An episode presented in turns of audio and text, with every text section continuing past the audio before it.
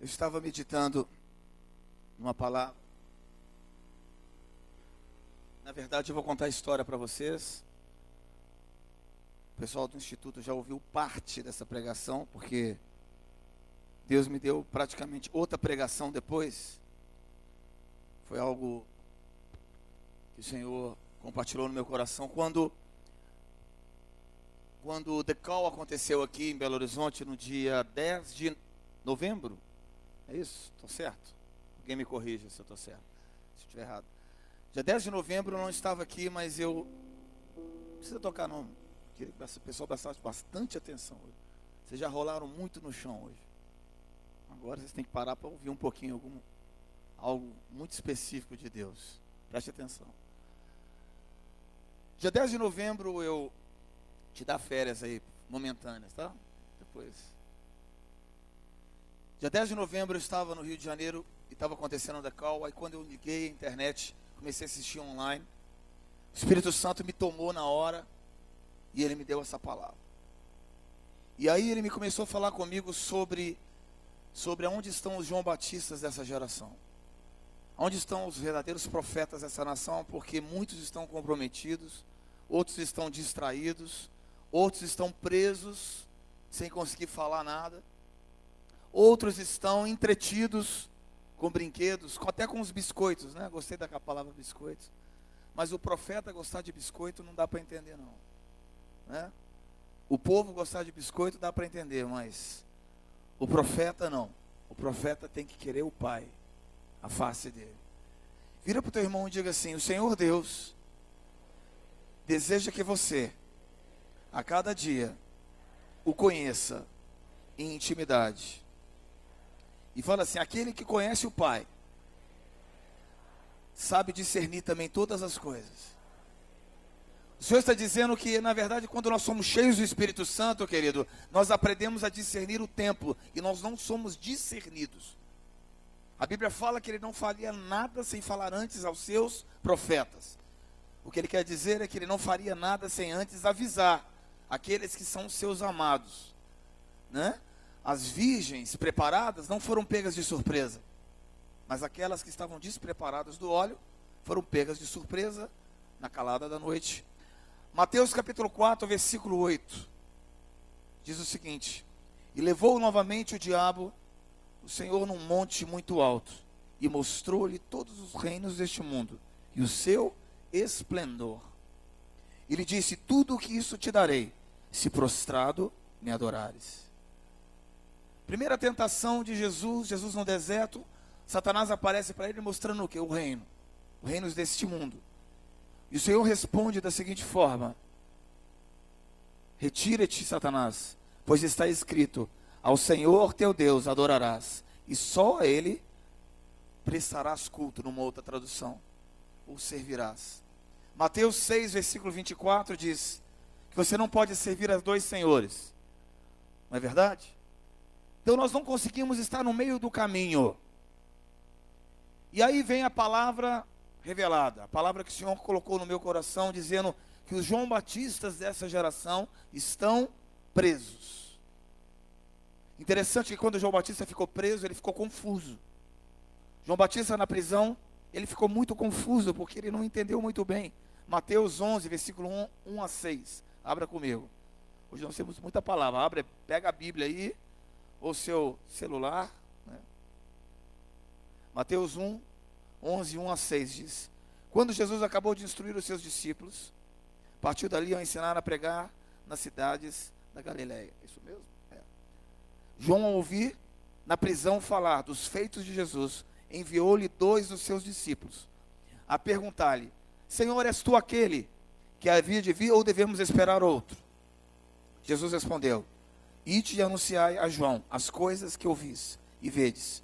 Os cegos vêm, os coxos andam, os leprosos são limpos, os surdos ouvem, os mortos são ressuscitados, e aos pobres é anunciado o Evangelho. Vira para o teu irmão assim: João Batista teve dúvida, porque estava numa prisão. Estamos num tempo, querido, onde os profetas estão confusos. Até os homens que são de Deus estão na dúvida. Quem é de Deus? Quem não é de Deus? Isso é de Deus ou isso não é de Deus? Podemos fazer isso? Não podemos fazer aquilo. Senhor, é lícito fazer isso? É lícito casar três vezes?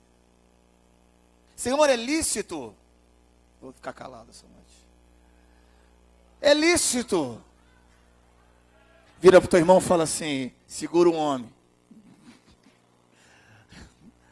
Fala não, fala assim, deixa o Senhor falar o que ele quiser. Diga para o teu irmão assim, fala, queridos, os João Batistas dessa geração estão confusos. Quem são os João Batistas? Os João Batistas são os remanescentes, aqueles que ardem. Eu amei, essa canção. Você entendeu o que estava cantando? I'm lovesick, significa que eu estou enfermo de amor. Quando você está enfermo de amor, significa que você perdeu até a razão de tanta paixão que você tem pelo Senhor. Você está enfermo de amor, você perdeu a razão humana e o Espírito Santo entrou dentro de você e possuiu você, tomou você, querido. E quando nós somos tomados de paixão, se nós fôssemos uma igreja tomada de paixão, nós não seríamos e estaríamos com tantas dúvidas. Mas até os João Batistas estão confusos. O que, é de Deus, o que, que não é de Deus? Isso pode, não pode? Né? Isso é idolatria, não é idolatria? mídia, etc. Resultado, queridos, estamos num tempo difícil. A Bíblia fala que nós somos chamados hoje, nos últimos dias, que seriam dias trabalhosos, dias difíceis, dias confusos, até, se possível fosse, até os escolhidos seriam enganados. Por quê? Por se multiplicar a iniquidade, o amor de muitos esfriaria. Todos os pontos de referência da Bíblia têm a ver com paixão. Você já parou para pensar nisso? O Senhor fala: amarás o teu Deus com toda, com toda a tua força, com todo o teu entendimento. O Senhor diz assim: olha, amar o teu próximo como a ti mesmo. Ele fala: olha, você perdeste o primeiro amor. Ele nos mede pela paixão e não pela, teu, pela tua obra. O Senhor te mede pelo teu coração. Aqui ele fala: olha, eu estou enfermo de amor. Por quê? Querido, é incrível. Eu cheguei à conclusão, uma coisa que talvez vai chocar você. Mas você já parou para pensar no reinado de Davi e no reinado de Saul? Se você parar para pensar, a família de Davi foi desestruturada. Seu filho tentou matá-lo, tomar o reino. Já a família de Saul nem tanto. Seu filho foi fiel.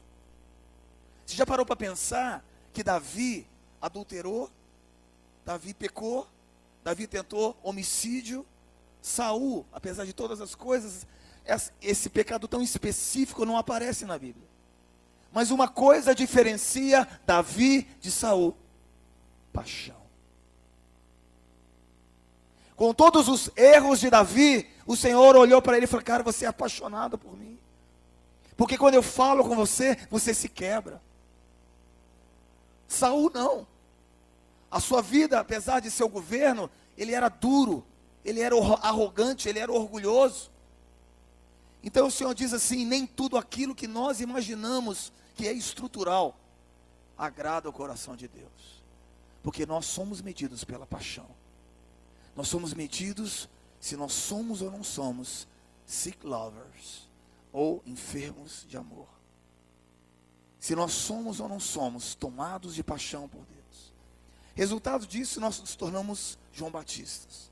Se nós somos apaixonados por Ele, nós somos medidos pela paixão somos medidos por aquilo que nós amamos. E a paixão por Ele nos faz, não nos isenta de sermos imperfeitos. Mas uma coisa diferencia: somos quebrados. Como somos, como somos, quando somos apaixonados, nós somos pessoas que aprendemos, mesmo se nós erramos, nós queremos acertar na presença de Deus. Então vira para o teu irmão e fala assim: você é medido pela sua paixão. Davi foi chamado de homem segundo o coração de Deus. Não foi pela sua medição daquilo que ele errou ou acertou, comparado a outros homens. Davi foi chamado de homem segundo o coração de Deus, sabe por quê? Ele antecipou a graça. Ele antecipou essa paixão.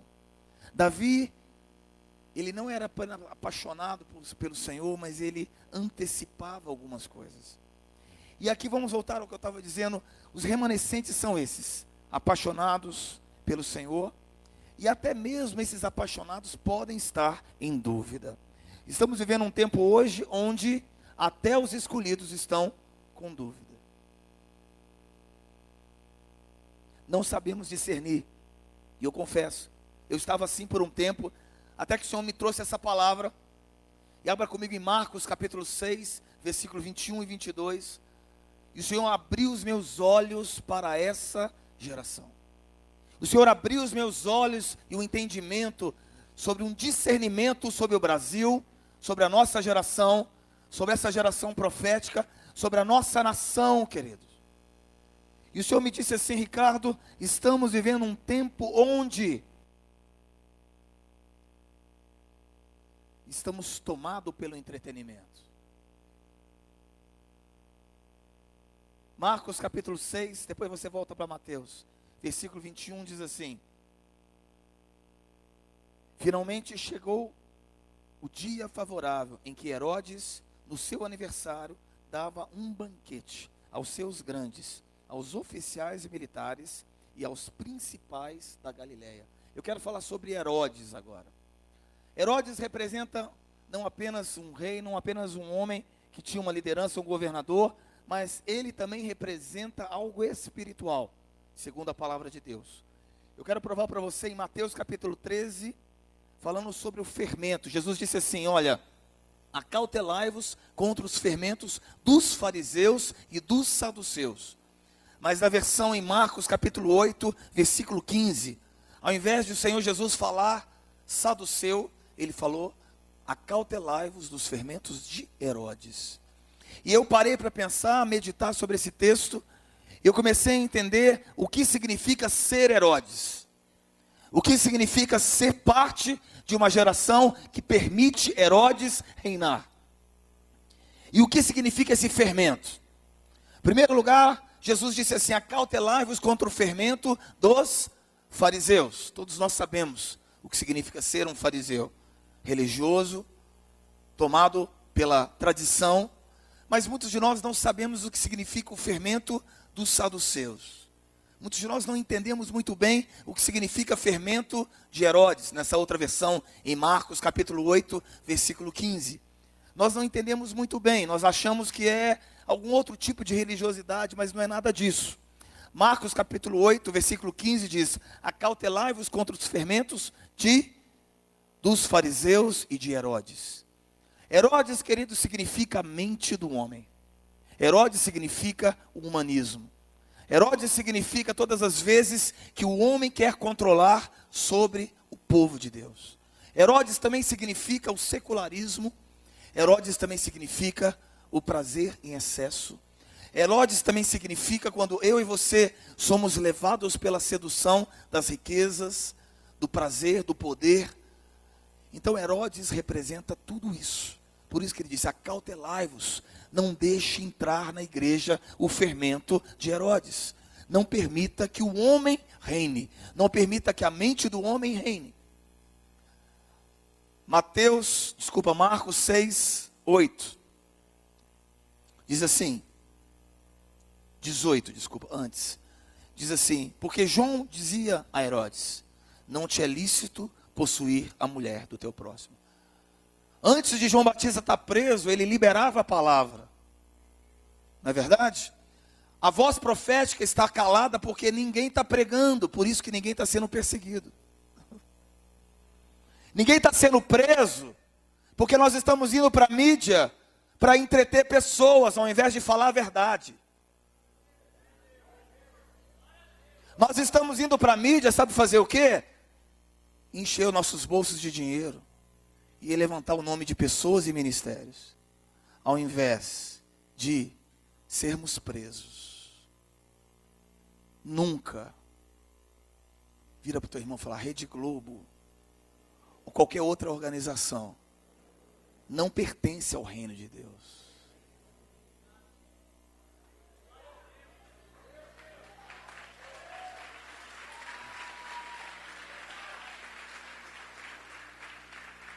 Se você acha que a Globo está interessada, querido, em expandir o reino de Deus, você está muito enganado.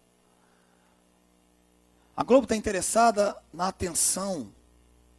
Marcos capítulo 6, versículo 8 diz assim: versículo 20 diz: Herodes temia João e o protegia, sabendo que ele era um homem justo e santo e fazia muitas coisas boas. O humanismo faz isso.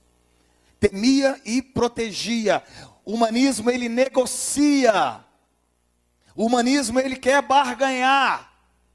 E o humanismo ele quer uma parte do espaço em contraposto, me deixe quieto. O humanismo ele diz assim: olha, eu te dou um tempo na televisão, mas você me dá seu coração. O humanismo diz: eu te permito você falar, mas fale o que eu vou te falar, não fale o que você tem que falar. Herodes está negociando, até que venha um espírito mais forte, porque João Batista não negocia.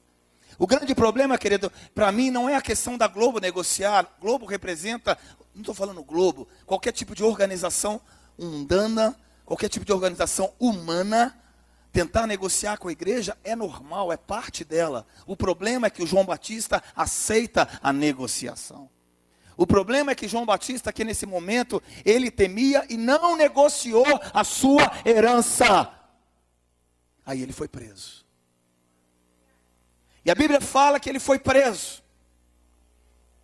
E dentro da prisão ele ficou em dúvida. Puxa, Senhor, tu és aquele que deveria vir ou nós devemos esperar outro? É o momento onde a igreja ela ela começa a ficar em dúvida, sabe por quê? Ficamos em dúvida porque nós estamos calados. Os João Batista do lado de fora não estão continuando a repetir o ministério de João Batista. Aí o Senhor manda uma notícia, olha, manda falar com João Batista o quê? Que os cegos enxergam, os surdos ouvem, e os coxos se levantam, e aos pobres é pregado o Evangelho. Faz um parêntese aqui, vamos voltar ao texto em Mateus, desculpa, Marcos 6, 21. Finalmente chegando o dia favorável. Diga para o teu irmão, dia favorável. Dia favorável significa quando a mente do homem acha uma oportunidade na igreja de negociar. Dia favorável significa o dia em que a igreja, eu e você, qualquer pessoa, permite fazer negócios. E aí chega um momento onde, queria essa palavra não foi eu que escolhi, essa palavra não foi eu que achei interessante falar. No dia no Decal, o Espírito Santo me tomou, ele me deu essa palavra. Eu fiz um text message, uma mensagem para a Nívia, mandei para ela, e ela disse o seguinte: exatamente a palavra que Deus estava nos dando aqui: espírito de sedução que vem sobre a noiva. A filha de Herodíades começou a dançar. No momento que ela começou a dançar, ela começou a fazer algo. Ela começou a seduzir. Em primeiro lugar, você tem que entender que ela fez um banquete, né? João Batista estava na prisão e Herodes deu um banquete. Banquete para quem? Para os grandes. Hoje você vale por aquilo que você tem em dinheiro? Você vale pelo tanto que você vende o seu CD? Você vale pelo tanto que você se projeta? Você não vale pelo que você está parte do reino de Deus. Estamos permitindo dentro da igreja a mente do homem. Estamos permitindo, querido, que homens Falem para nós aquilo que é de Deus e não é de Deus, não segundo a palavra, mas segundo os seus próprios interesses. Chegamos um momento onde nós negociamos os interesses, e sabe de uma coisa? A Bíblia diz o seguinte: chegando o dia favorável, no seu aniversário natalício, aqui tem um segredo. Aniversário natalício significa o quê? O dia em que o homem quer ser entronizado.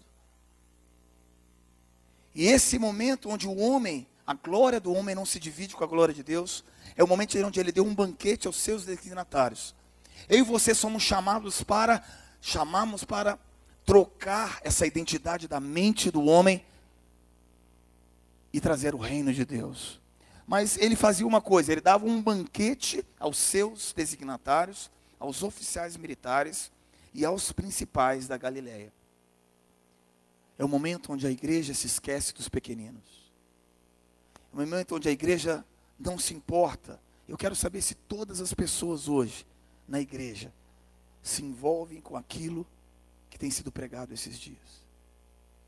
Ou será que esses oficiais da Galileia, escreva no teu caderno aí, representam e sustentam a indústria do entretenimento na igreja.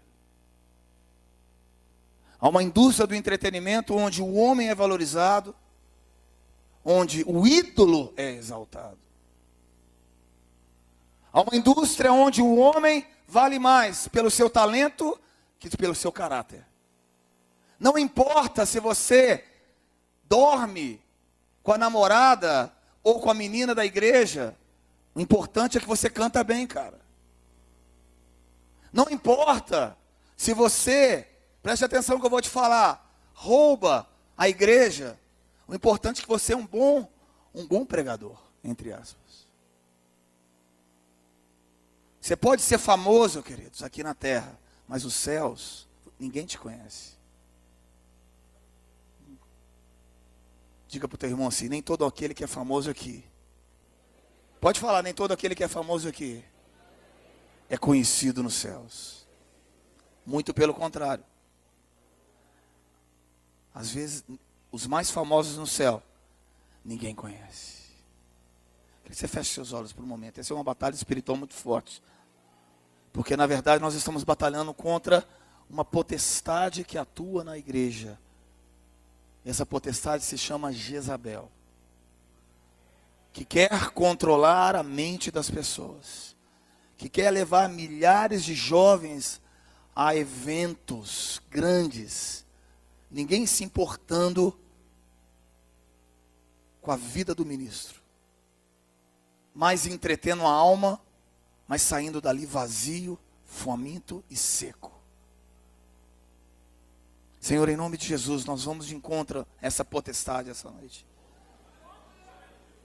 Nós repreendemos na, na vida da igreja e que milhares de pessoas que vão assistir esse DVD, milhares de pessoas que estão assistindo agora essa pregação, possam falar: Senhor, me liberta de uma mente humana, me liberta de uma mente humana me liberta do espírito de Jezabel, me liberta da influência da mente do homem.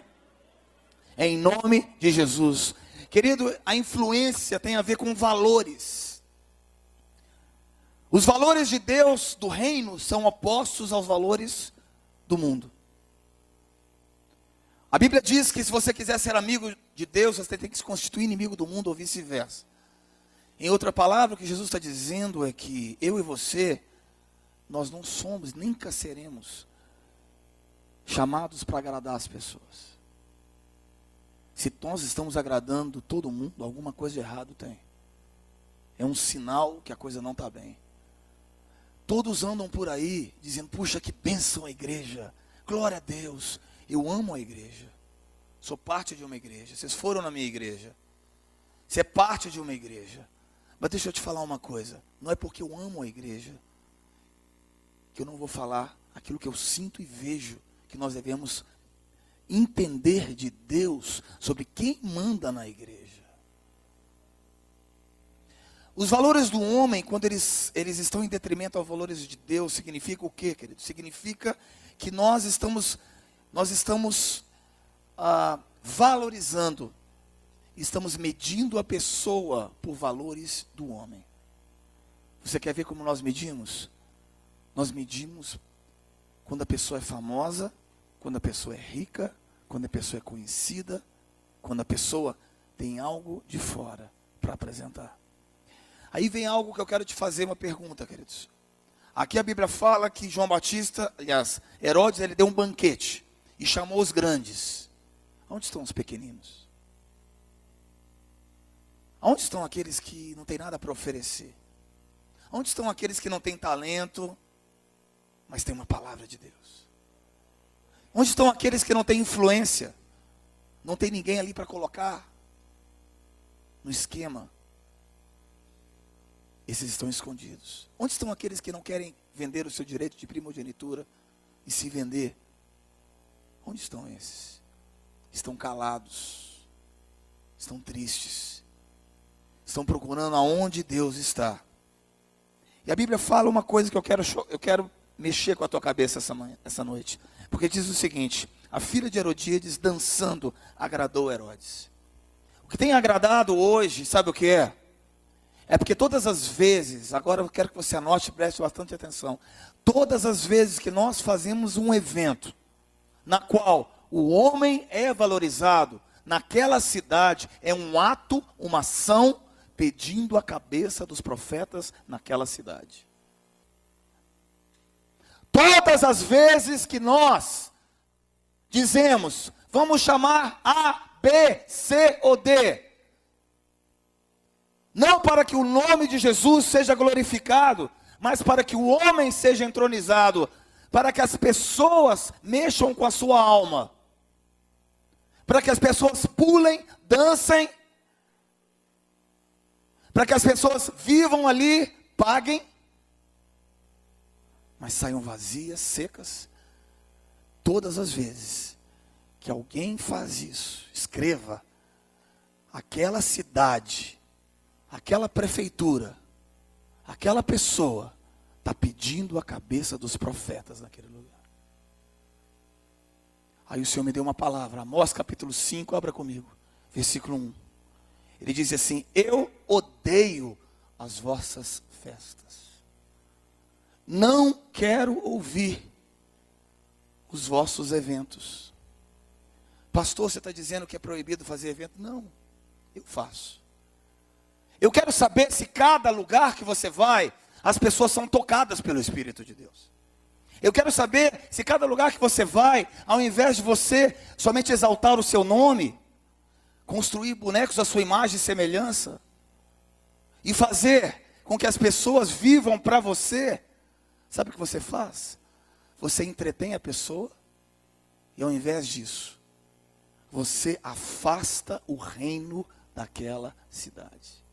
E o Senhor diz assim: Eu odeio! Não quero ouvir essa canção! Não quero ouvir o seu cântico!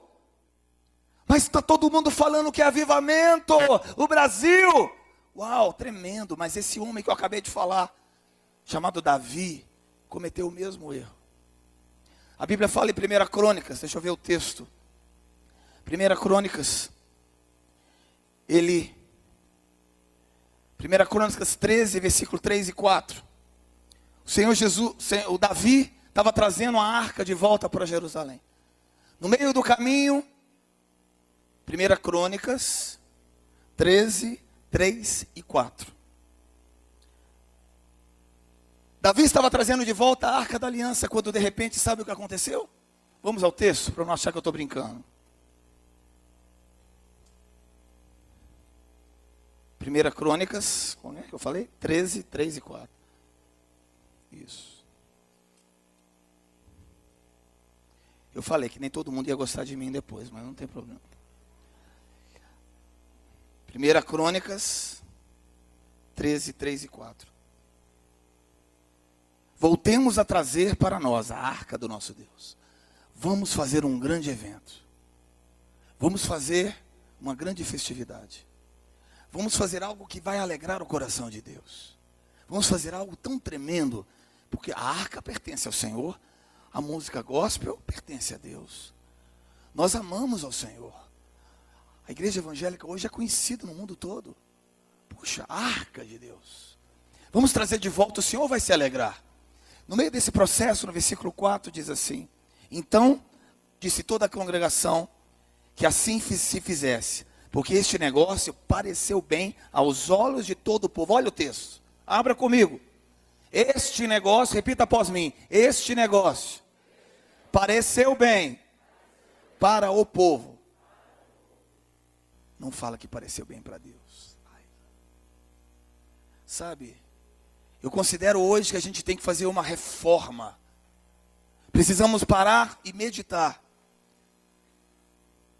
E eu começo a dizendo agora, nesse exato momento. Nesse exato momento, a Bíblia fala aqui, nesse texto, que a arca estava sendo trazida para Jerusalém nos ombros do sacerdote, em carros de bois. Homem, Herodes, mente do homem, valores do homem princípios do homem, favor do homem, favor financeiro. Abrimos mão da nossa herança, do nosso direito para sermos conhecidos. Parar, paramos de ser famintos por Deus para continuarmos na mídia. Pareceu bem ao povo. Até que os carros de bois tropeçaram e um homem chamado, muito bem, tentou ajudar a Deus e ele morreu instantaneamente. Eu acredito que em poucos dias pessoas vão morrer em púlpitos. Infelizmente, queridos. Não é para gente não é a gente se alegrar com isso. Mas estamos vivendo um tempo onde nós temos que voltar e a Bíblia fala uma coisa. Preste atenção. Enquanto os filhos de Eli eram vivos, desculpa, enquanto Samuel não, não havia nascido, os filhos de Eli brincavam, faziam o que eles queriam. Ou não é? Se você conhece o texto em 1 Samuel. Os filhos de Eli, eles eram corruptos, tá? Eli era o sacerdote, os seus filhos até se prostituíam à porta do templo. Nada acontecia até que uma voz foi liberada. Quem era essa voz? Samuel. Até hoje, essa voz não havia sido liberada. Poucas pessoas pregam sobre isso. Poucas pessoas têm coragem porque vão colocar a sua cabeça a prêmio. E o Senhor falou comigo: a sua cabeça está a prêmio. Eu falei: não tem problema, já morri também. Mas o meu chamado é diferente da Raide. E o meu chamado aqui é para fazer uma denúncia. E outra palavra que eu quero falar para você, querido, é o seguinte: enquanto Samuel não nasceu, o juízo não aconteceu. Mas no momento que ele nasceu, o juízo aconteceu. A Bíblia fala que Eli representava um sacerdote. E a Bíblia fala que ele estava numa cadeira, ele era gordo, pesado e cego. O sacerdócio hoje está gordo, porque a estrutura está grande, cego, sem enxergar, e sentado, sem andar. Mas quando Samuel aparece,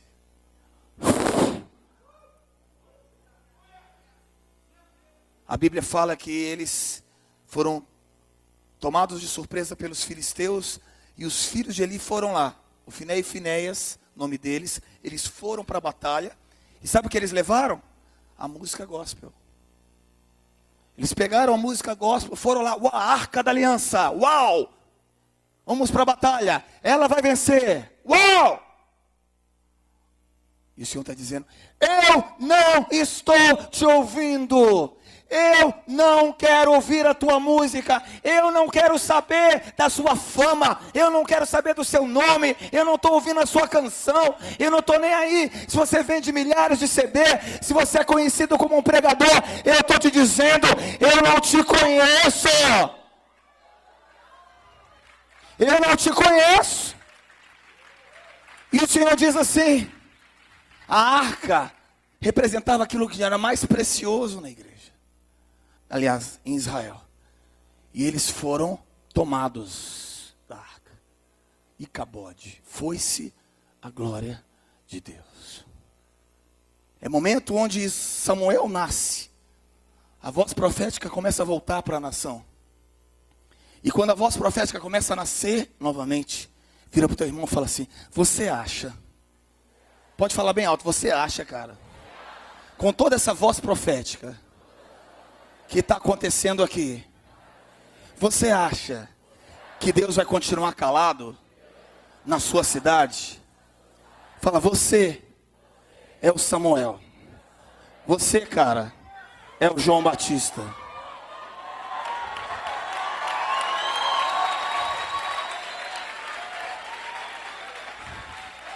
Agora, Ser um Samuel, ser um João Batista, representa algumas coisas.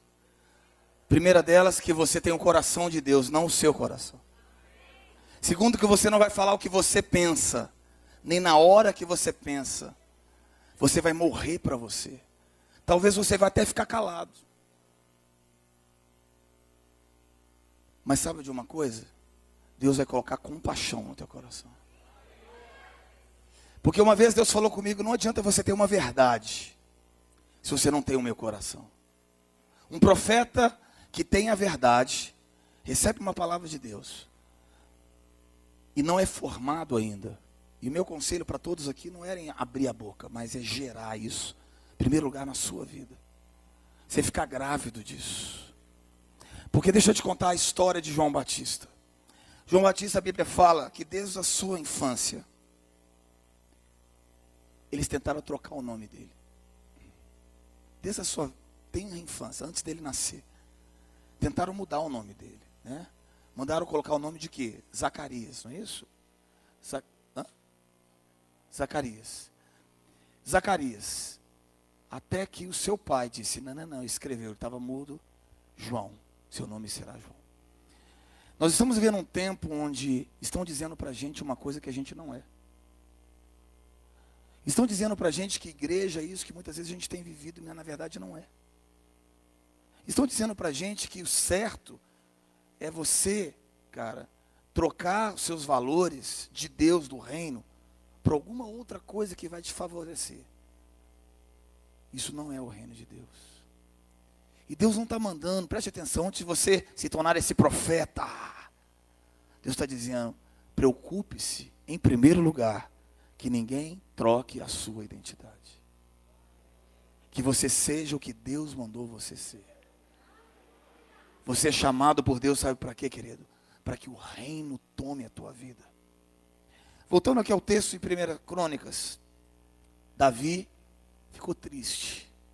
Ah, a Bíblia fala aqui que todo o povo se alegrava. Versículo 8. Abra comigo, versículo 8 do capítulo 13, capítulo 13, versículo 8. Davi e todo o Israel se alegravam perante Deus, com todas as suas forças. Uau! com todas as suas forças, com cânticos, com harpas, com alaúdes, com tamborins, com símbolos, com trombetas. Uau! Segunda Crônicas capítulo 5, abra agora correndo lá. Esse parece com a manifestação da glória. A manifestação da glória em 1 Crônica, 2 Crônicas, capítulo 5, a Bíblia fala a mesma coisa que Salomão, na época da consagração do templo, era todo Israel em alegria, em cânticos, cada um com seus instrumentos, e cantavam uma só voz: O Senhor é bom e a sua misericórdia dura para sempre.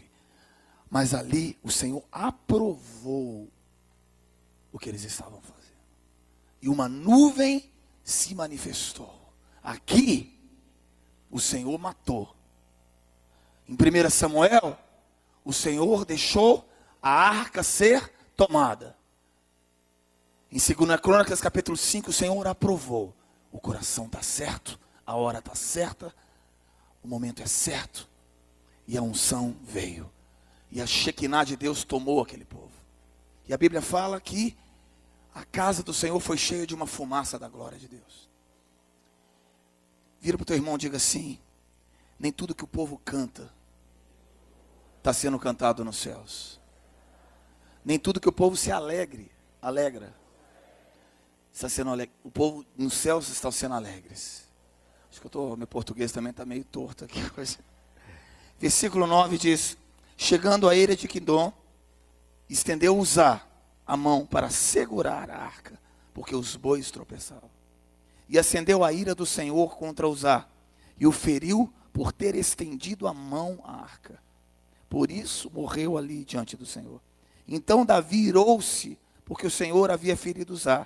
Por isso também chamou aquele lugar Perez Uzá até o dia de hoje. E Davi temeu a Deus naquele dia e perguntou: Como levarei a arca de Deus?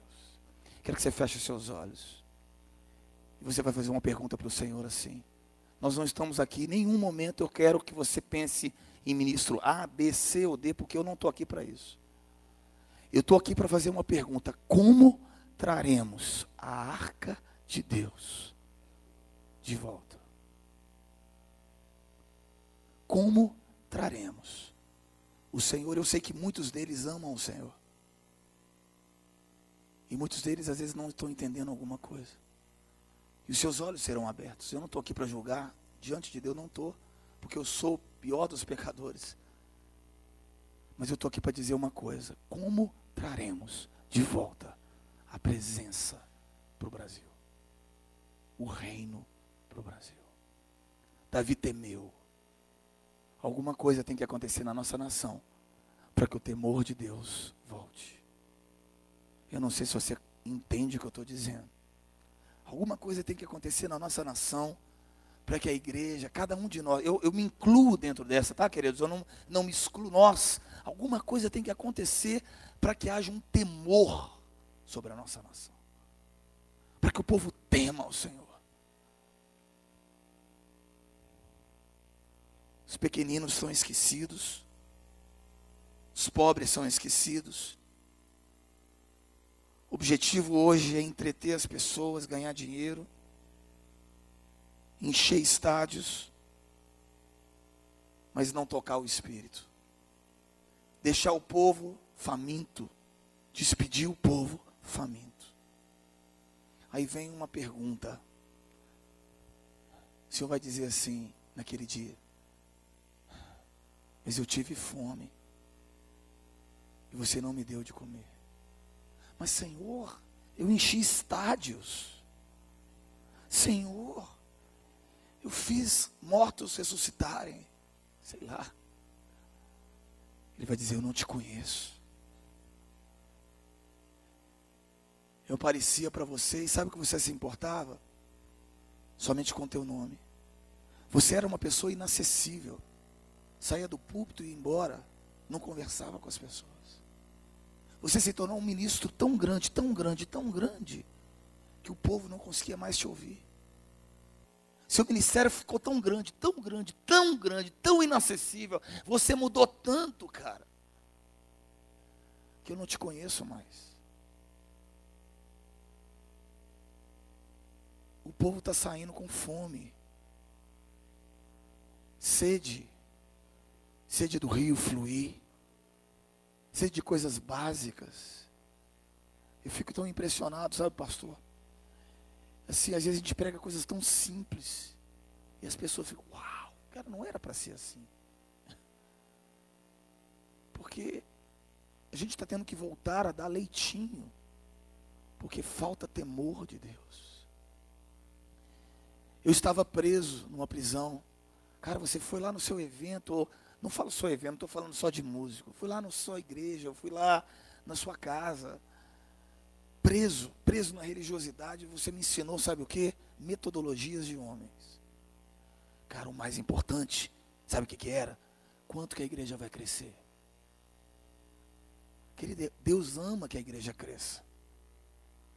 Mas Deus não ama que a igreja cresça sem o Espírito Santo. O que adianta nós ganharmos o mundo inteiro? Que adianta nós lotarmos uma igreja de 50, 30, 20, 10, 15 mil pessoas, e se ali consiste em metodologias de homens, onde o povo está lá mais perdido do que do lado de fora. Aglomeramos perdidos. Aglomeramos pessoas presas. Entretemos pessoas presas. Inchamos a igreja de pessoas perdidas, cara. Chamamos as pessoas que estão dentro da igreja, meu querido, não é isso a vontade de Deus. Claro que Deus quer que a tua igreja cresça. Claro que Deus quer que a tua igreja seja cheia. Talvez 20 mil, eu, não, eu creio nisso, eu vejo isso, eu sinto isso.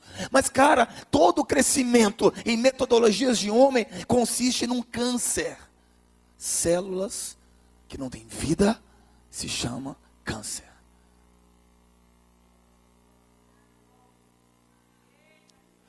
Toda célula que você chega lá dentro, cara, e ao invés de você pregar a palavra, gerar vida, você vai ler um papelzinho que o seu líder mandou.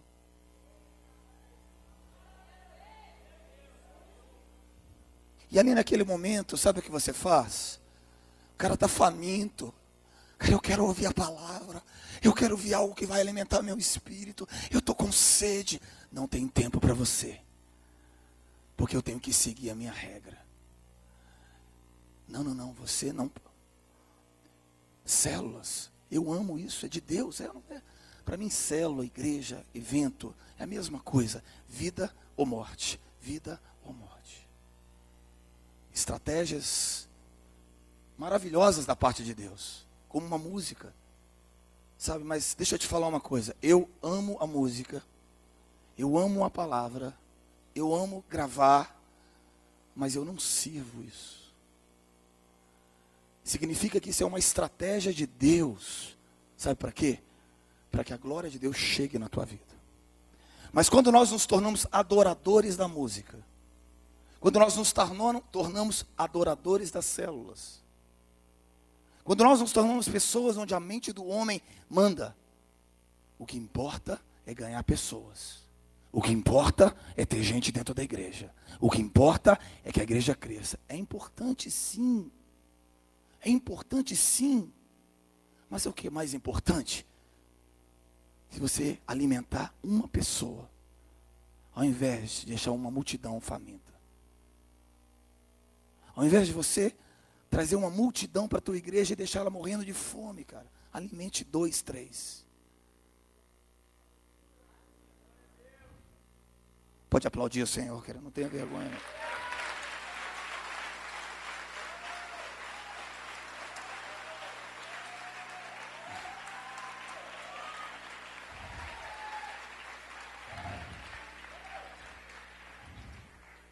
Os pequeninos estão sendo esquecidos.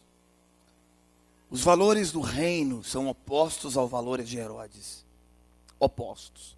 Eles não se misturam. Não tem como nós servimos a dois senhores. Vivemos hoje muitas vezes um reino do homem, através do homem e para o homem. Podemos estar hoje, sinceramente, como Davi estava dentro de um falso avivamento, cuja força do homem representa de uma metodologia no marketing.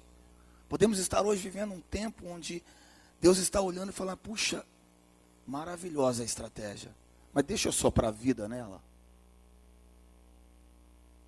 A Bíblia fala que todo Israel se alegrou, mas Deus não foi consultado. Porque a arca da aliança ela era para ser trazida em Israel da seguinte forma: sobre os ombros dos sacerdotes, que sou eu e você, vida com vida. E a cada seis passos, um sacrifício. O que Deus está dizendo é que Ele não se molda a nós. Eu amei o que o Maurício falou ontem. A outra geração talvez vai nos julgar, nos denunciar. A palavra foi maravilhosa. Eu parei fechou. Não peguei toda a administração, mas essa parte falei, valeu. Uma outra, uma geração denunciando a outra geração. Mas deixa eu te falar uma coisa, será que nós precisamos morrer e esperar alguém denunciar algo que nós podemos mudar? Será que nós temos que esperar o mundo ou será que nós podemos transformar o mundo pelo poder do evangelho? Será que nós podemos fazer como Davi fez, ter a humildade, a humildade, a sinceridade, coração rasgado, dizer: não está dando certo, Deus. Rasga teu coração diante do Senhor, fala: Senhor, como trarei de volta o, o teu espírito para a minha igreja? Primeiro lugar, para a tua vida. Se você é líder, para a tua igreja. Pergunte ao Senhor, Ele vai te falar. Ele vai te mostrar. Em primeiro lugar, ele vai te tocar, porque deixa eu te falar uma coisa. Você é tocado e você toca outro. Você é marcado, você marca outro. Você é inspirado e você inspira outro. Se você nunca for tocado, não espere que o povo seja tocado. Se você nunca foi marcado, não espere que as pessoas sejam marcadas. Cara, se você olha uma pessoa como Heidi Baker e não é inspirado, não espere que alguém se inspire em você. Porque você tem que ser inspirado em primeiro lugar. Como trarei de volta os João Batistas? A vida com Deus. Aí, essa é a pergunta. Será que nós estamos como Amós capítulo 5, versículo 21, 22? Quem está anotando, anote esse texto. Amós 5, 21 a 23. Eu odeio as vossas festas. Imagina só. Mas, Senhor, você não pode odiar, é a Rede Globo, cara. Você é contra? Não, eu não sou contra. Eu sou contra nós negociarmos o reino. Eu sou contra nós abrirmos mão daquilo que nós acreditamos e, e alguém mandando falar aquilo que eu tenho que falar. Eu sou contra alguém querer controlar você em prol de ganhar benefícios com a igreja. Você perdeu uma grande oportunidade de dar um aplauso ao Senhor.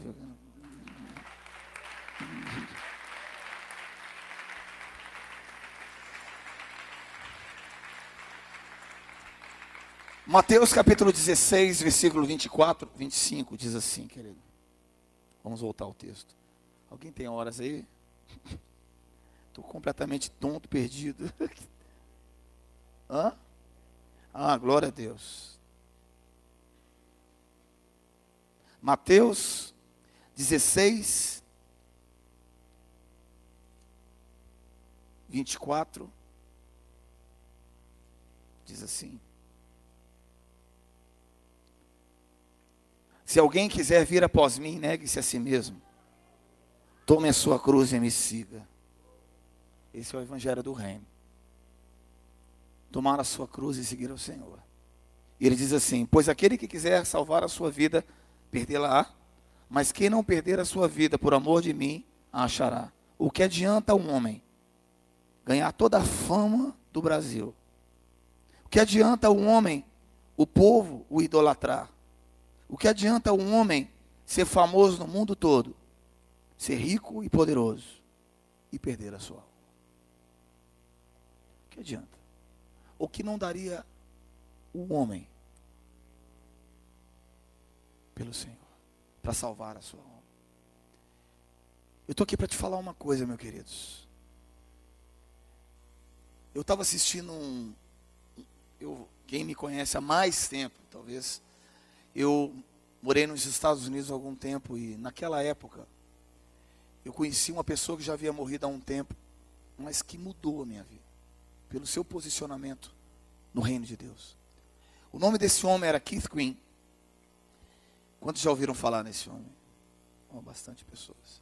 Mas esse homem morreu mais ou menos em 1982. E eu tive o privilégio de conhecer a sua esposa alguns anos na frente. E Há pouco tempo atrás eu estava ouvindo uma fita dele. E nessa fita, você não vai acreditar o que eu ouvi. Eu parei, eu repeti várias vezes, tu, tu, tu voltei, para ouvir novamente se eu estava ouvindo exatamente aquilo mesmo, ou se eu estava criando isso. Ele estava pregando num festival, chamava Northwest Jesus Festival, 1978, 1978, na costa oeste dos Estados Unidos.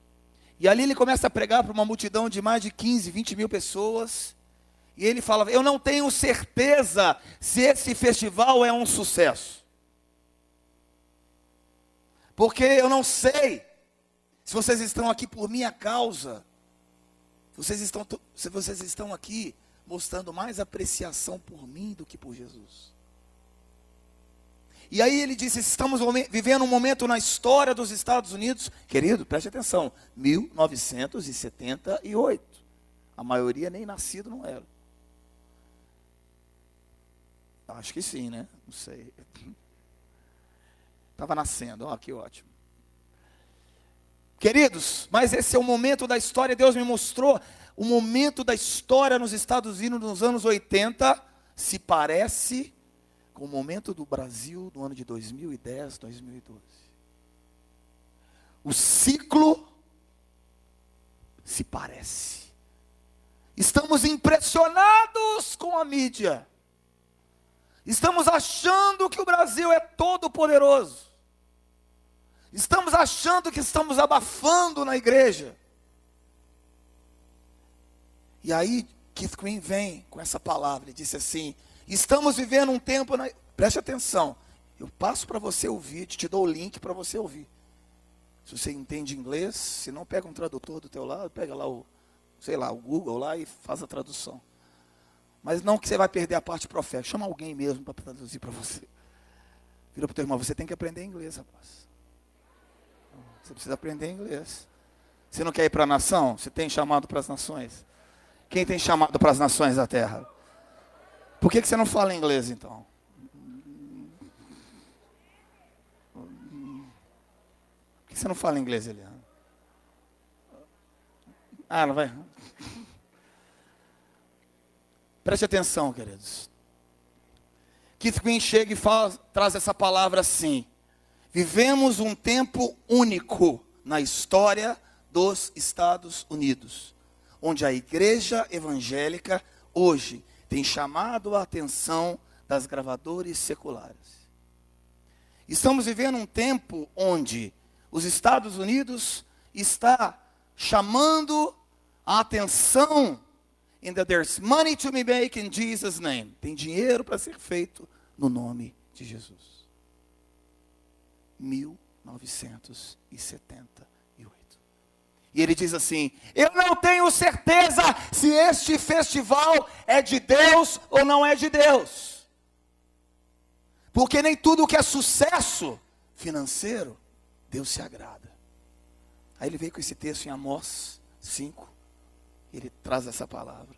Ele disse assim: a CBS, na maior gravadora secular na época, convidando todos os artistas cristãos para se juntarem. E ele diz assim: Eu não tenho certeza se isso é de Deus ou não é de Deus. E ele diz uma outra coisa, sabe o que ele fala, queridos? Porque Keith Green era um profeta na sua época. E ele denunciou isso.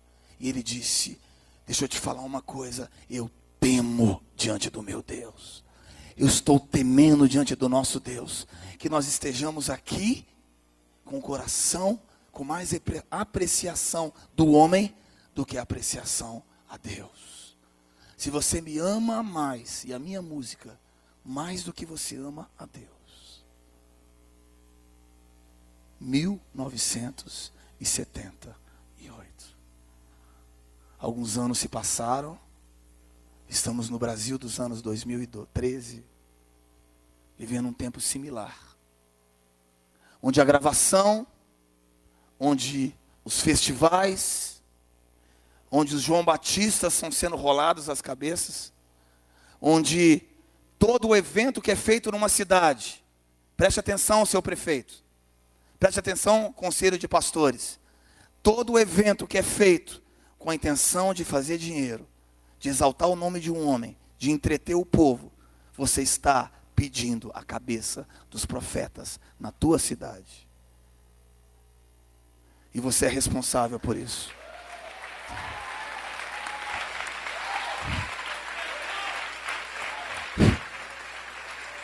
E o Senhor diz assim, cara, eu estou tremendo, eu estou aqui, meu coração está tremendo, sabe por quê? Porque eu sei que tem muita gente sincera. Sabe, eu, eu creio que a maioria é sincera. Davi era sincero, cara. Davi amava o Senhor, mas estava errado. Você está me entendendo? Davi amava o Senhor, o povo estava lá jubilando, dançando, pulando, mas Deus estava dizendo: Eu não fui consultado. A sua sinceridade não é a tua aprovação. O seu coração é corrupto, querido. Nós somos egoístas. Buscamos o nosso eu. E o Senhor está dizendo assim: é tempo de voltar a consultar ao Senhor. É tempo de você voltar a consultar ao Senhor e dizer assim: Senhor, como traremos de volta? Mateus capítulo 16 diz assim: Se alguém quiser vir após mim, negue-se a si mesmo. Eu quero saber se nos nossos grandes concertos e eventos, se nós pregarmos sobre a cruz, a nossa popularidade vai aumentar ou baixar? Se nós chamarmos as pessoas na Rede Globo, a Rede Bandeirantes, qualquer outra rede de televisão, comunicação, e falarmos a verdade com eles, cara, você vai para o inferno. Você sabia, apresentadora A, B, C ou D, que você faz parte de um pacto satânico e você vai para o inferno? Eu quero saber se eles vão convidar novamente o povo.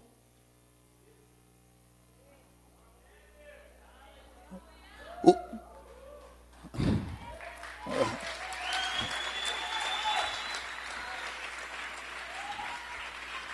Se o povo está convidando várias vezes, é porque nós estamos calados.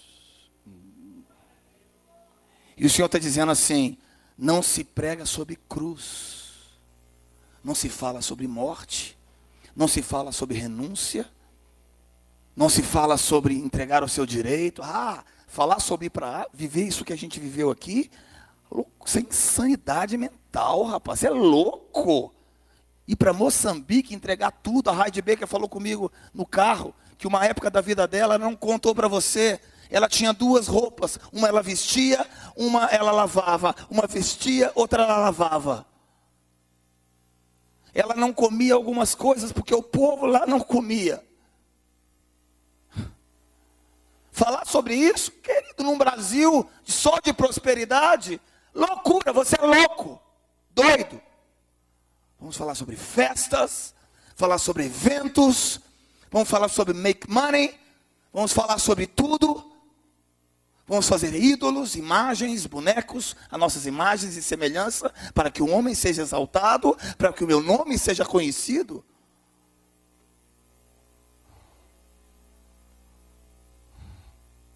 Falar no Evangelho da cruz, falar sobre renúncia, falar sobre pegar tudo que você tem e dar, falar para você morrer, para você entregar o seu direito? Não. Insanidade mental. Louco, doido. Falar sobre ir para a África? Não. Cruz. Aí o Senhor diz assim: Eu sei que vocês não conseguem.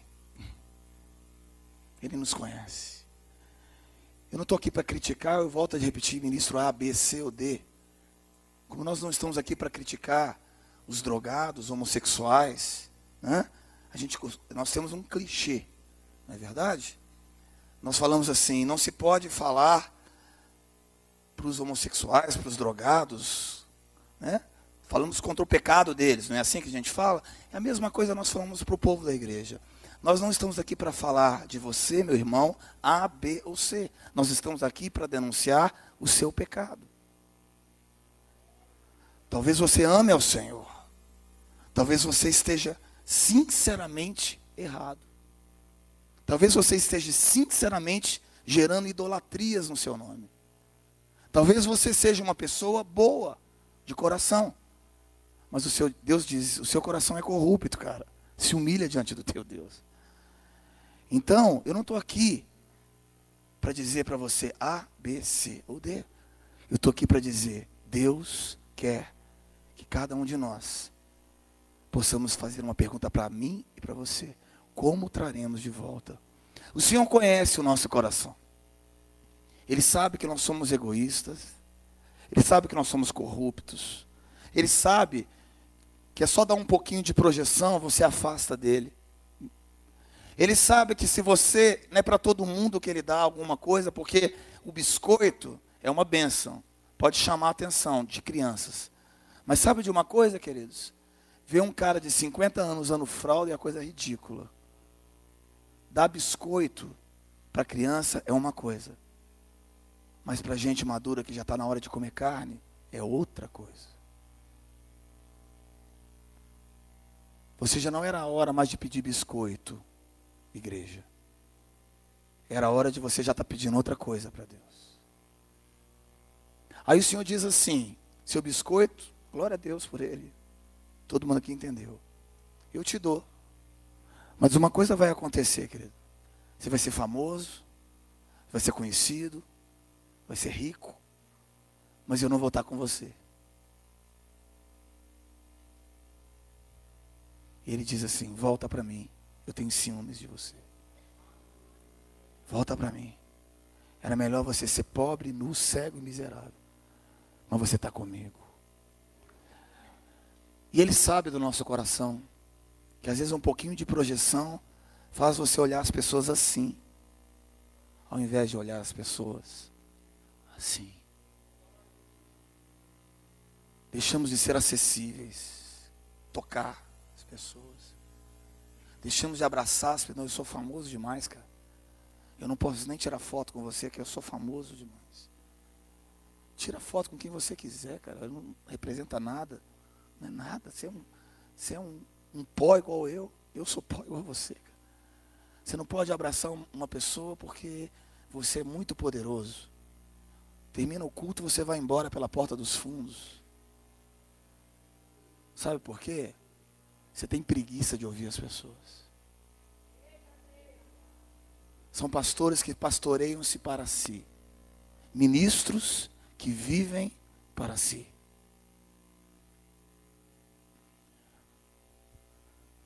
Joel fala sobre os ministros, que chorem os ministros. É tempo de chorar. É tempo de chorar. E o Senhor diz uma coisa para você hoje assim, queridos. Os João Batistas estão confusos, porque até hoje poucos vozes proféticas foram liberadas. Mateus capítulo 17, versículo 1 diz: Seis dias depois, tomou Jesus consigo a Pedro, Tiago e João. Deus conhece a nossa humanidade, tá? E Ele tem misericórdia de nós, além do que eu e você imaginamos. Ele sabe que a maioria desses ministros e pastores são homens de Deus.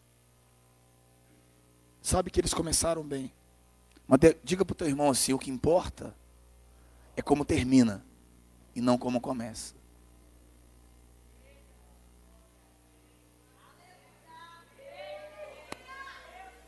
Pouco tempo eu estava ouvindo uma pessoa, ela contou todo, todo o currículo dela do passado. Eu comecei a ouvir, ouvir, ouvir todo o currículo do passado. Eu falei, cara, eu quero saber aonde está os sonhos do futuro. Eu contar da glória do passado é uma coisa. Eu sonhar vida com o futuro é outra. Eu não consigo olhar para o passado. Eu sonho para o futuro. Aí o Senhor, seis representa o número do homem, tá? Representa a mente do homem. Número seis. E a Bíblia fala que no sexto dia, seis dias depois, Jesus tomou consigo Pedro, Tiago e João. Existem coisas que Deus só faz para os íntimos. Ele pega a sua humanidade e te leva para o monte da transfiguração. Ele sabe que se eu e você ficarmos na nossa humanidade, nós vamos cair. Eu sou a mesma coisa, queridos. Se eu não tiver encontro com a glória de Deus, eu vou querer a fama, cara. Se eu não tiver encontro com a glória de Deus, eu vou querer dinheiro para mim. Se eu não tiver encontro com a glória de Deus, eu vou querer ser conhecido, o meu eu exaltado. Essa é a grande verdade. E Deus fala: Eu sei, eu te conheço, mas deixa eu te contar a estratégia celestial. Eu pego a sua humanidade e te levo para a transfiguração. O que nós precisamos, preste atenção, não é olharmos um para o outro dizendo assim, puxa, aquele lá faz isso, isso. Não, não, não é isso. O que nós precisamos é levar todos para o monte da transfiguração. Porque no monte da transfiguração, Jesus faz algumas coisas que ele não faz com todo mundo. Ele pega a humanidade nossa, ele pega essa mente de Herodes, ele pega esses nossos interesses, ele pega e te leva lá. E aparece Moisés e Elias. Moisés representando o ministério da palavra onde o Senhor abre a palavra para você, Ele revela a palavra para você, onde Ele te mostra coisas que você jamais imaginou. Elias representando o ministério profético, que além da, da palavra profética representa o poder de Deus, são os milagres, é o sobrenatural. O seu ministério tem que ter revelação de Deus e tem que ter sobrenatural. E Jesus no centro. E a Bíblia fala que a nuvem da glória de Deus entrou e tomou aquele lugar. Nós estamos hoje aqui para te falar. A denúncia que nós estamos fazendo é para que a igreja volte para a glória de Deus.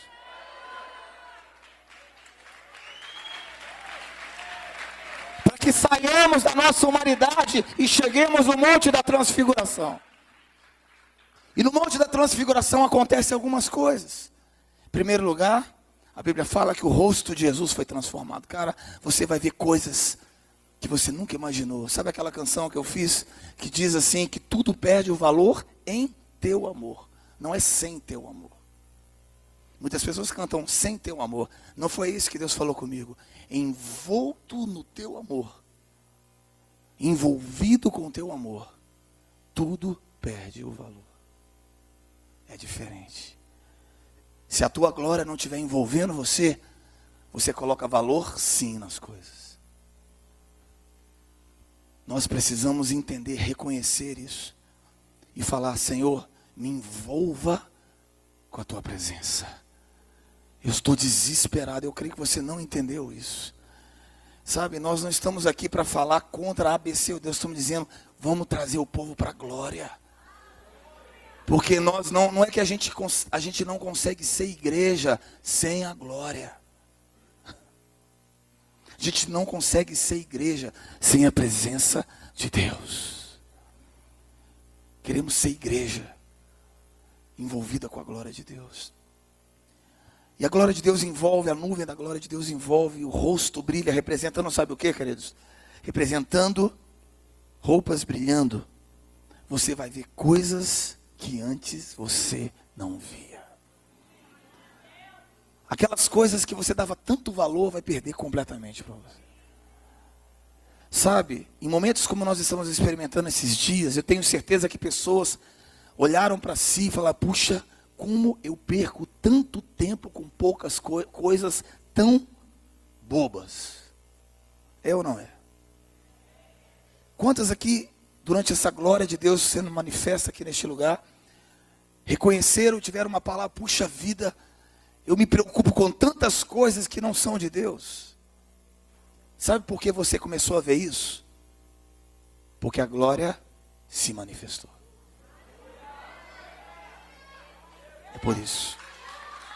Porque quando a glória se manifesta, os nossos olhos são abertos, os nossos ouvidos se abrem. Você nunca mais vai ser a mesma pessoa, querido. Sabe por quê? Porque Deus tocou em você.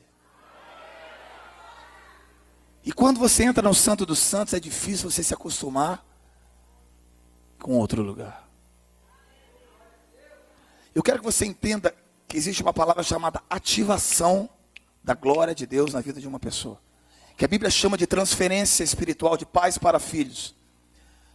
E a gente precisa entender isso. O que está acontecendo aqui, que ministérios vão começar a ativar a nuvem na sua vida. Ministérios que têm brilho, que na verdade o brilho de Jesus na vida de pessoas, interpretem bem, por favor ativam, que é a unção de uma pessoa transferida na vida de outra pessoa, ativa o ministério na vida de aquela outra pessoa. Por exemplo, a Bíblia fala sobre um homem chamado Estevão, que foi o primeiro Marte, conhece? Esse homem, a Bíblia fala que não era um grande pregador, ele era o diácono da igreja. Sabia disso? Ele era aquele que servia o povo. Ele era aquele, não era o pregador principal. Uau, não era o primeiro mártir da igreja, não era o cara mais famoso, não era o pregador do ano, não era os top ten. Não. E a Bíblia fala que ele era um homem comum que servia o povo. Sabia disso? A Bíblia fala que ele servia o povo. Ele servia a mesa, as viúvas mas ele era cheio do Espírito Santo. E Deus escolheu esse cara, escolheu a coisa louca da igreja, o faxineiro da igreja, para ser, sabe o que? O primeiro mártir da igreja. Cara, não era o ministro fulano de tal, não. Era o faxineiro. Era o cara que servia as mesas. Era o cara que faxineira por minha conta, viu? Era o cara que servia as viúvas. Eu quero dizer que era um cara comum. Era um cara que servia. Era um cara do povo. Ele era um cara de ministérios de misericórdia. É isso que eu quero dizer. Mas ele era um cara cheio do Espírito Santo. Aí esse cara foi preso. E começa a falar. Não vou contar tudo, porque você conhece por causa do horário. Mas a Bíblia fala que no final ele foi apedrejado. E tinha um homem lá. O nome dele era Saulo.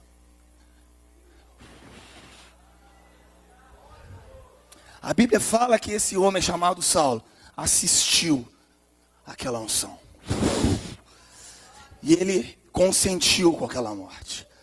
Mas alguma coisa ativou uma unção ali sobrenatural. Uau!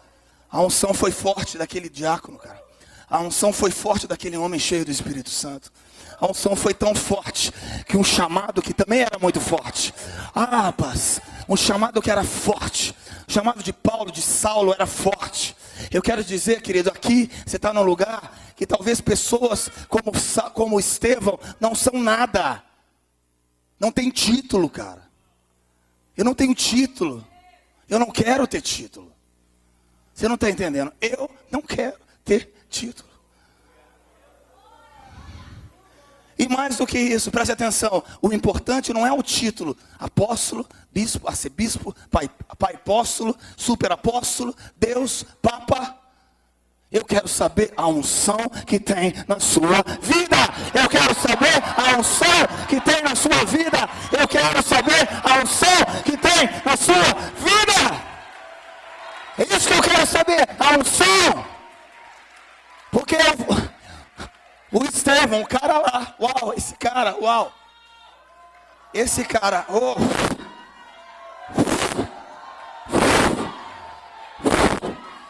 A Bíblia fala que esse cara não tinha título. Aliás, o título de Estevão era grande. Ah, ele era. Ele servia os pobres e as viúvas. Mas o seu chamado, a sua unção, ativou, porque um homem chamado Saulo já consentiu com a sua morte. E ele viu, cara. É diferente quando você tem um contato. Unção é assim. Até antes de você ver é uma coisa, mas quando ela toca você, quando você é o brilho dos olhos daquela pessoa, ativa algo na sua vida. Querido, sabe de uma coisa? Aqui você veio neste lugar só por um motivo. Você está me entendendo, minha irmã? Você veio aqui neste lugar para ativar o chamado na sua vida, que estava morto, que estava morto, estava morto, mas agora está vivo, está vivo, está vivo, está vivo, está vivo, está vivo. Está vivo! Vive! Vive! Vive! Vive! Vive! Vive! Vida! Vida! Vida! Vida! Vida! Vida! Vida! Vida! Vida!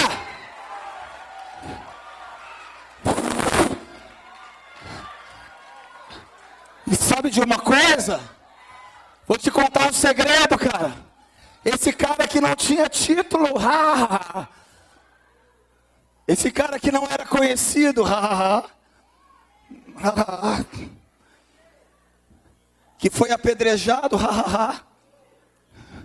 ativou algo na vida de Saulo. Aí Saulo foi voltando no caminho de Damasco, uh, achando que estava tudo bem. Você vai voltar para tua casa achando que está tudo certo. É a mesma coisa.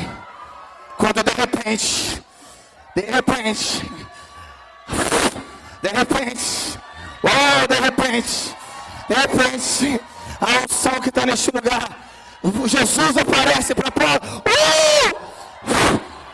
Uh! Paulo cai do cavalo. Uh! Ele cai do cavalo. Ele tira as suas estruturas. Ele pega você e sacode você. Ele tritura você, ele mata você. Ele cega você. Ele destrói as suas imaginações. Cara, ele quebra todas as suas estruturas e mexe com você. Ele mexe. E Paulo é conduzido. Paulo é conduzido. Se torna uma criança pequenininha. E Jesus aparece para ele dizendo assim: eu vou te ensinar a padecer pelo meu nome. Porque aconteceu uma coisa, cara. Eu não sei o que foi. Mas a unção daquele cara sem título. Uh, uh, uh,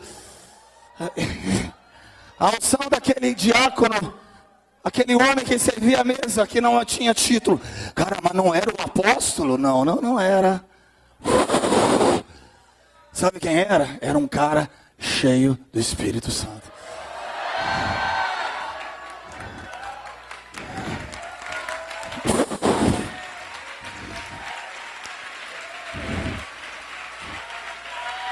E o ministério de Paulo começa a ser ativado. O ministério de Paulo começa a ser ativado. Essa noite Deus vai ativar teu ministério.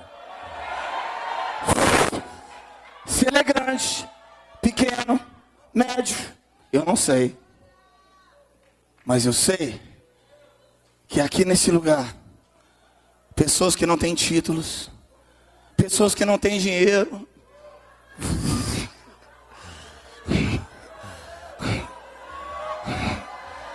pessoas que não têm muita coisa para te oferecer. Só uma coisa que eu não vou fazer. Eu não vou entreter você, cara. Eu não vou entreter você. Você não veio aqui para ver um show do clamor pelas nações.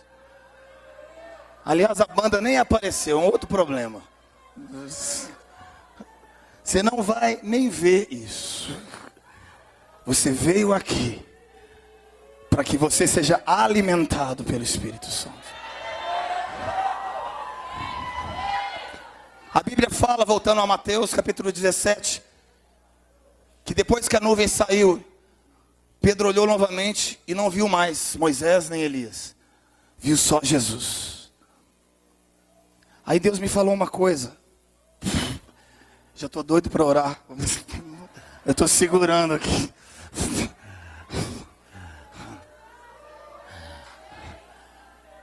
Jesus me disse assim que hoje o segundo olhar dele para os ministérios, ele vê outra coisa que não é Jesus no centro. Ele quer olhar a segunda vez e quer ver Jesus ainda no centro. Passado 20 anos, 30 anos, 50 anos, você não foi seduzido pelas coisas deste mundo. Você não foi seduzido pela mídia, cara. Você não foi seduzido por outra coisa. Hoje você não foi seduzido pelo seu título, você foi seduzido. Você não foi seduzido. Jesus quer olhar de novo, hoje ele está olhando a segunda vez. Ele vê outra coisa sem ser Jesus no centro. Ele vê o nome de um ministério, uau, último CD, uau. Ele vê os eventos, ele vê tudo, ele vê nomes, ele vê trabalhos, ele vê obras, ministérios. Mas a segundo olhar de Deus, ele não consegue ver Jesus ainda no centro. Sabe por quê? Começa bem e termina mal.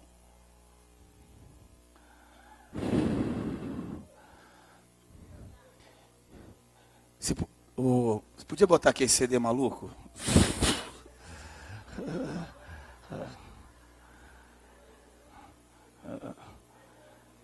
Maluco, maluco por Jesus, entendam bem, por favor. Mas rapaz, eu gosto disso.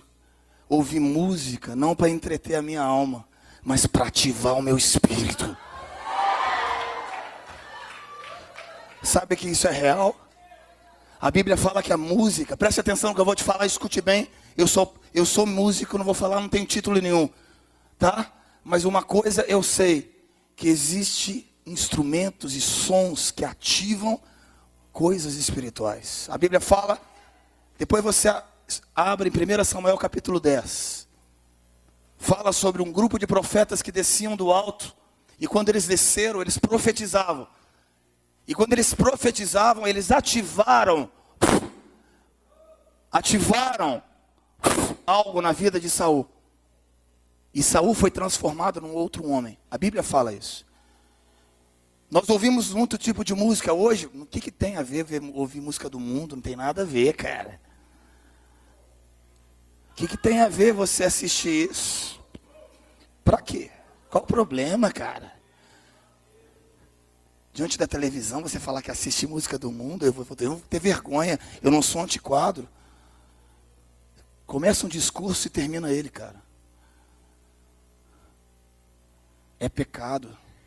E acima de todas as coisas, deixa eu te falar uma coisa: se você não quer ser radical por Jesus, não espere que Ele também te trate dessa forma. Se você não quer o mais de Deus, não espere que Ele também vai ungir você, cara. Porque o Senhor. Vai... Calma, meu irmão. Calma. Calma. Eu sei que o povo aqui é doido, mas. Preste atenção no que eu vou te falar. Por que, que você quer unção? Se você não está preparado para sacrificar. Sacrificar o seu ouvido. Sacrificar seu coração. Seu tempo. O Senhor está dizendo assim, queridos. Tem pessoas que querem tratar a coisa de uma forma e esperar o resultado que Deus aprove. E Deus está dizendo assim: eu preciso de um povo que entende que tem um preço a ser pago. Não mude seu discurso no meio do caminho. Não mude porque você é mais conhecido. E o Senhor diz para você assim: seja como Estevão, um homem cheio do Espírito Santo. E o tempo passa, Jesus no centro. O tempo passa, Jesus no centro. O tempo passa, Jesus no centro.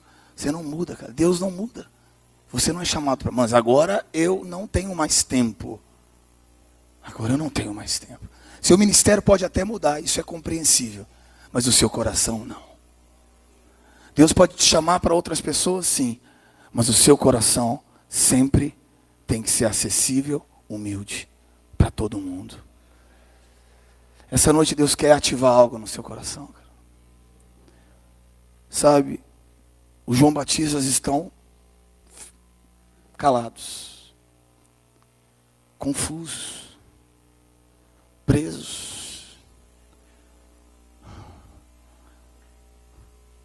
Os filhos de Eli muitas vezes estão reinando nas nossas igrejas. Mas eu quero te dizer, Satanás, que Samuel já nasceu.